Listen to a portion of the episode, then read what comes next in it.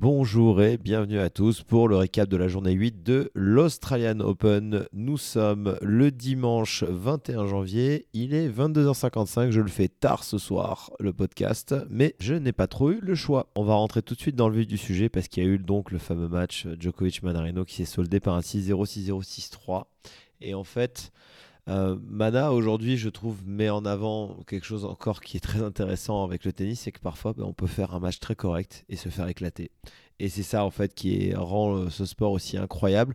Ça m'est déjà arrivé dans ma carrière. Une fois, j'avais pris un 6-3-6-3 qui pouvait sembler sec, où j'avais pris un break et deux breaks. Et j'avais fait un des meilleurs matchs de mon année. C'était en cave de Wimbledon. J'avais joué un américain qui s'appelle Ryan Harrison, pour ceux qui s'en souviennent. C'est un gars qui montait dans les 50 mondiaux, je crois, à peu près. Et parfois, vous êtes dans cette situation où vous jouez quelqu'un qui est censé euh, être très fort, avec lequel vous êtes censé pouvoir quand même mettre de la compétitivité en place, créer une lutte, créer quelque chose d'accroché, ben, au final, vous vous faites complètement dépasser. Et ça, ça fait parfois partie de la vie et ça ne vous empêche pas de, au final, bien jouer. Car oui, la beauté de ce sport, c'est parfois tout simplement de très très bien jouer et de ne pas avoir les solutions, pas avoir le niveau, pas avoir les frappes qui peuvent déranger l'adversaire.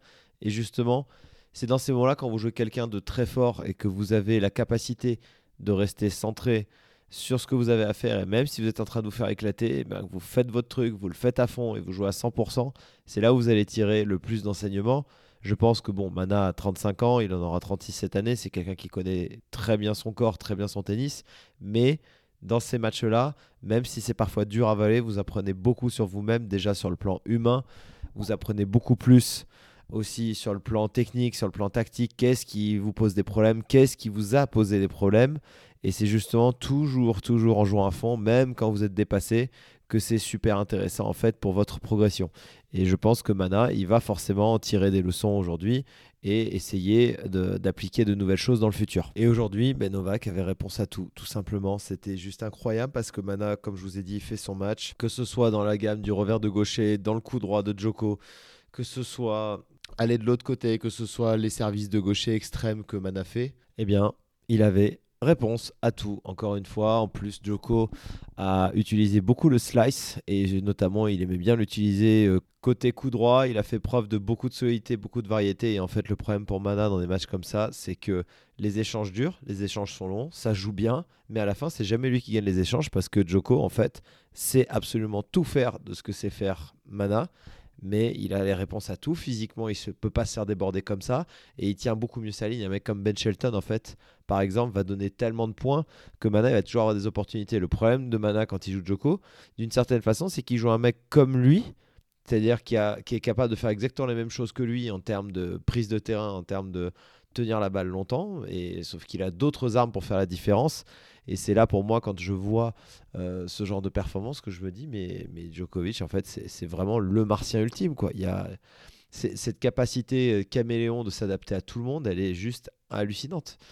Donc bon, c'est quand même un tournoi fantastique pour Mana. Je pense que ça va rester un immense souvenir pour lui. Ça va rester un immense souvenir aussi pour les fans de tennis français parce que c'est pas tous les jours qu'on a quelqu'un d'aussi atypique qui va aussi loin et je pense que ben, il a fait rêver tout le monde et surtout il y a plein de gens qui ont appris à le connaître euh, pendant ce tournoi qui ne le connaissaient pas avant. L'autre match du jour c'était évidemment le Rublev de Minor où Rublev arrive à gagner 6-0 5 Honnêtement Rublev moi je le trouve tellement sympathique, je sais pas ce que vous en pensez mais humainement le mec a l'air tellement sympa. Dès qu'on voit une interview il a toujours le sourire, il fait des blagues, il est honnête, il est enfin franchement c'est vraiment un gars très likable et dans le jeu en plus il est spectaculaire qu'il envoie tellement, il s'accroche, il se bagarre. De Minor est exceptionnel.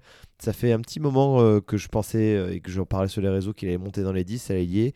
Et il mérite largement sa place. Je pense qu'il n'a pas fini de monter. Il va gratter peut-être une ou deux ou trois places encore, ce qui est énorme. Hein. Monter, quand tu passes de 10e à 8e, c'est comme si tu passais de, de 30e à 20e, hein, quasiment. Il y, a, énormément de points à gagner, ça veut dire beaucoup, chaque place compte, chaque place fait une différence. Être, finir 6e ou 7e mondial au meilleur dans, sa carrière, ça n'a pas la même signification. En tout cas, moi je trouve pas du tout. Et, euh, notre ami de Minor euh, va aller plus haut, et en tout cas, Rublev, bah, il va se taper le Sinner en quart. Va-t-il gagner, va-t-il perdre, va-t-il connaître encore ce fameux plafond, de verre pardon? Tout le monde doit le saouler avec ça, ça doit le saouler lui le premier. Sinner qui a encore été d'ailleurs aujourd'hui extraordinaire sur Khachanov, j'ai pas euh, vu beaucoup du match, mais j'ai vu des passages.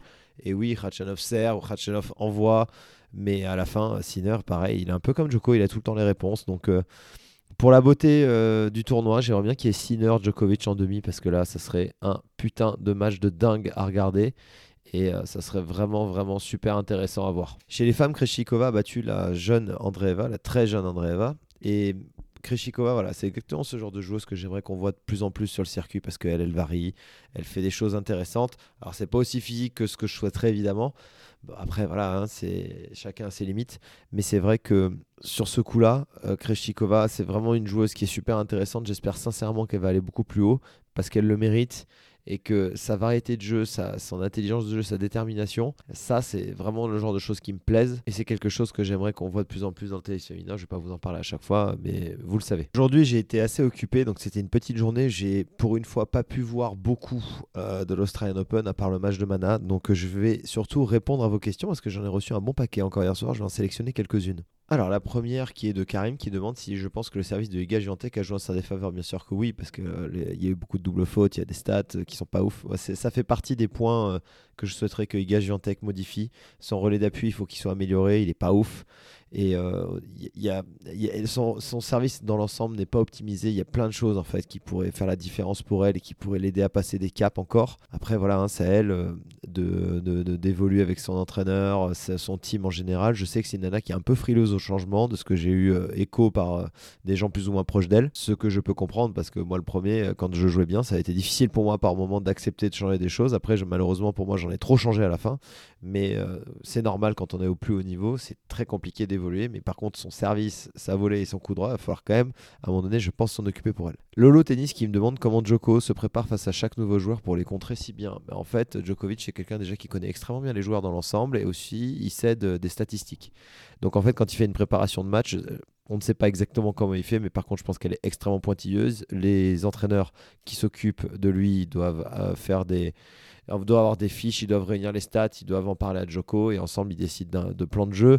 Et en plus, Joko, comme il connaît très bien les joueurs, il est capable d'anticiper en plus sur le moment euh, quasiment euh, chaque frappe du fond du cours. Parfois, quand il connaît même très bien les adversaires, genre quand il joue Nadal, vous ferez attention. Il y a des fois avant même que Nadal frappe un coup droit en revers, il est déjà parti du bon côté. Donc c'est quelqu'un qui prépare extrêmement bien ses matchs. Il sait à qui il a affaire, comment, et il ne laisse aucun détail de côté. Ah, il y a Philous qui me pose une question à laquelle j'ai déjà répondu et en fait je vais répondre à, quelque chose qui a rien à voir avec sa question il me met comment tu réagirais face à Joko à Melbourne et mener 0-6, 0-6, 0-1.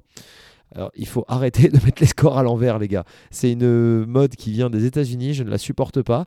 Je trouve que ça fait très euh, égocentrique, genre moi, moi, moi. Euh, perdu, au lieu de dire j'ai perdu 6-1, 6-1, il y en a certains maintenant, ils disent j'ai perdu 1-6, 1-6 pas beaucoup de monde qui fait ça. Il y a surtout quelques journalistes qui font ça euh, en limite pour faire les intéressants. Je trouve que ça rend les scores illisibles. Donc s'il vous plaît, mettez les scores à l'endroit comme on l'a toujours fait depuis 120 ans, c'est très bien. Et quand on a pris 1 et 1, ben on dit j'ai perdu 6 6 On dit pas j'ai perdu 1 6 1 6. Gabriel qui me demande qu'est-ce qu'on peut apprendre de Djokovic, comment peut-on euh, qu'est-ce qu'on peut prendre pour modèle, euh, comment peut-on prendre pour modèle un surhomme? Donc c'est une question un peu vague. La seule chose que je peux te répondre Gabriel, c'est que ce qui est certain, c'est que Novak Djokovic c'est quelqu'un sur qui tu peux beaucoup copier facilement la façon de se déplacer, ainsi que la technique en général, elle est très accessible, alors que celle de Nadal et Federer, elle est inaccessible, elle est surtout pas imiter parce qu'elle est beaucoup trop personnelle. C'est même pas moi qui le dis à la base, c'est euh, suite à de longues discussions de l'entraîneur avec l'entraîneur de Rafael Nadal qui s'appelait Francis Roy à l'époque, qui a travaillé 17 ans avec lui, euh, qui m'a entraîné un peu quand euh, il pouvait, quand j'avais un peu de sous. Et, on en a longuement discuté plusieurs fois. il, a toujours dit il faut jamais essayer d'imiter Rafa et Roger parce que la mécanique, la façon de faire, la technique, elle est beaucoup trop personnelle et c'est pas une bonne idée. Par contre, c'est ce qu'il dit aussi tout le monde peut copier Novak Djokovic sur plein de points. Et c'est plutôt là-dessus que je te recommande euh, de copier Novak. Si tu as envie de le copier, c'est plutôt sur sa façon de jouer et de se déplacer. Mathéo qui demande le niveau s'est vachement resserré entre 90e et 20e. Pourquoi? Mais En fait, il a toujours été resserré. C'est juste qu'à un moment donné, il y a eu vraiment une monopolisation du top 4 et tout le monde regardait que ça, on parlait que d'eux. Mais en fait, depuis toujours, le tennis a été dense. Entre la 90e et la 20e place, il y a toujours eu des victoires, des surprises. Ça, ça n'a pas changé. C'est juste que maintenant, comme il n'y a plus les quatre monstres, eh bien, on se focus sur euh, plusieurs autres joueurs. On commence à observer qu'il y a plus de résultats avec un peu de variance. Après, il n'y a pas non plus une variance de dingue, mais il y a toujours eu ces résultats surprises en tout cas. Beaucoup de personnes me posent des questions sur Arthur Cazot. Est-il possible qu'Arthur Cazot devienne un joueur de classe mondiale dans les années à venir? Qu'est-ce que tu, penses que Cazot va aller jusqu'où?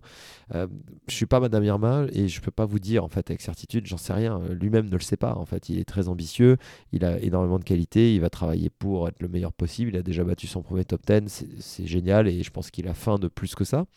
Euh, mais cependant, c'est impossible de vous dire. Je ne sais pas si son corps va tenir. Ça se trouve, dans trois mois, il est blessé pour un an. On n'en sait rien, en fait. Donc, est-ce que, est que la tête est bien faite? Elle a l'air bien faite, mais, mais il y a tellement de variables, tellement de paramètres. Il est jeune, il peut faire des, erreurs sur plein de sujets, que ce soit sur le matériel, le choix des entraîneurs, etc. Il y a quelques joueurs français qui sont un peu moins jeunes, mais quand ils avaient entre 20 et 25 ans, ils ont certains, je trouve, ont fait des très mauvais choix de coaching. Euh, ça, dépend de plein de choses en fait. Quand on a 21 ans et quand on est joueur professionnel de très haut niveau, on nous demande en fait de comment dire, d'être gérant d'entreprise, mais on n'est pas formé à ça et, on a des décisions à prendre comme si on était PDG d'une grosse boîte. Quoi. Donc c'est très difficile et, ceux qui arrivent à aller le plus loin, c'est ceux qui ont la plus grosse maturité et la plus grosse, grosse capacité à faire des bons choix euh, dans, leur vie. Et ça, euh, ben, je suis incapable de pouvoir répondre si Caso va faire les bons choix et il va aller euh, très très loin. Il a ses chances, ça c'est certain. Mais après, est-ce qu'il va le faire? J'en ai aucune idée, mais en tout cas, il a le potentiel purement tennistique, technique, mentale pour aller très très loin, ça oui. Mais s'attendre à ce qu'il devienne numéro 1 mondial et qu'il gagne 10 grands chelems, je trouve ça aussi stupide que de dire que c'est un feu de paille et qui va s'éteindre euh, dans, deux mois. quoi. C'est dans, les deux sens en fait, ça n'a pas de sens. Une nouvelle fois, les choses ne sont pas blanches ou noires, elles sont grises. Et euh, dernière question de Ilyes qui demande est-ce que les Français arriveront à retirer leur performance comme un Roland, euh, par exemple? Alors Roland Garros, c'est pas pareil, parce que nous, les Français, on a beaucoup de joueurs qui sont plutôt des joueurs de dur euh, dans l'ensemble. Déjà, quand on prend le numéro 1 numéro 2 français, Manarino Imbert sont des joueurs de dur. Euh, Lucas Van Hache, il est quand même pour l'instant, je pense, un peu meilleur sur dur. Grégoire Barrère est meilleur sur dur. Rinderknecht, je pense qu'il est un peu meilleur sur dur. Gaston Non, il peut jouer partout. Euh, voilà, on a quand même un, paquet de joueurs qui sont, euh, qui sont des joueurs de dur, comme même les jeunes. Hein, Terence Atman, euh, Arthur Cazot, j'en ai pas la moindre idée pour l'instant parce que je l'ai pas encore vu jouer sur terre. Avec son jeu, je pense qu'il peut jouer un peu partout, mais de là à dire que c'est un joueur de terre battue, j'en sais rien. Honnêtement, il faut, il faut le voir à l'œuvre. Donc on verra bien. Et puis ce qui est rigolo sur, la vie est drôle parce que 2023, tout le monde disait tout le temps que les Français étaient nuls alors qu'ils étaient un paquet dans les 100. Ils étaient pas mal entre, entre 30e et 70e. Et, et là, ça fait un petit moment qu'on n'a pas eu, entre guillemets, aussi peu de Français dans les 100, puisque j'en compte 10 alors qu'on en avait 12 ou 13 il n'y a pas encore si longtemps que ça. Et que là, la majorité des Français en plus sont entre 70e et 100e.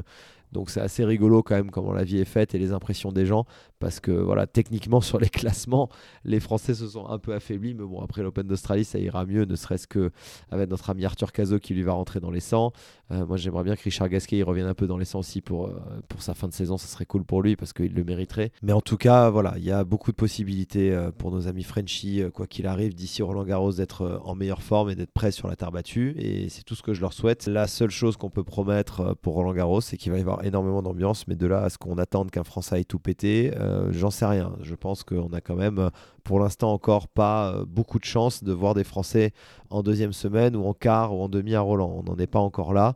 Je pense que c'est plus sur les tournois type US Open, Australian Open ou Wimbledon, on a un peu plus de chance. Les Français, comme c'est, on est quand même un pays, on sait bien se préparer sur les saisons. C'est pour ça que souvent, historiquement, on a bien joué l'Open d'Australie. Mais rien n'est gagné et il y a beaucoup de travail de la part de tout le monde à effectuer pour que les Frenchies à Roland deviennent ou redeviennent ce qu'ils ont pu être par le passé. Allez, ça sera tout ce soir pour le podcast. Je vous embrasse très fort, tout le monde. Merci à tous de m'avoir suivi. Vous pouvez, comme d'habitude, me retrouver sur tous les réseaux sociaux, que ce soit TikTok, Instagram, Facebook, le Telegram où je partage beaucoup plus de choses en profondeur aussi, Laurent Rochette Tennis. Et je vous dis à demain pour la journée 9 de l'Open d'Australie avec, j'espère, la win de Arthur Cazot.